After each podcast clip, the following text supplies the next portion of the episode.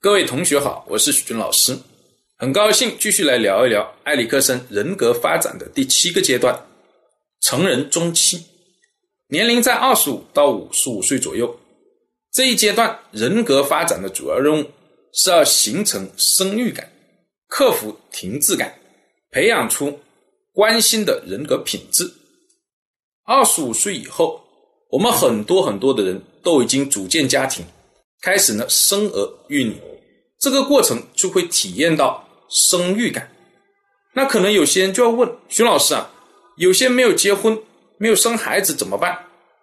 这里的生育有两层含义，第一层叫生，生殖；第二层则是育，养育、教育。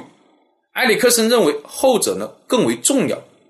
只要能够体验到这种养育孩子、教育孩子，那。生育感也会顺利的形成和发展，培养出关心的人格品质。它是一种由爱自然而然造成的结果，是一种发自内心的去呢为他人考虑的一种人格。那如果说这种生育感受到了障碍，那就是停滞感。停滞在哪呢？更多的停滞到自己的身上，表现为更多的一个呢只为自己考虑。自私自利，等等，生活也容易变得很消极。这呢，就是我们讲的关于成人中期的内容。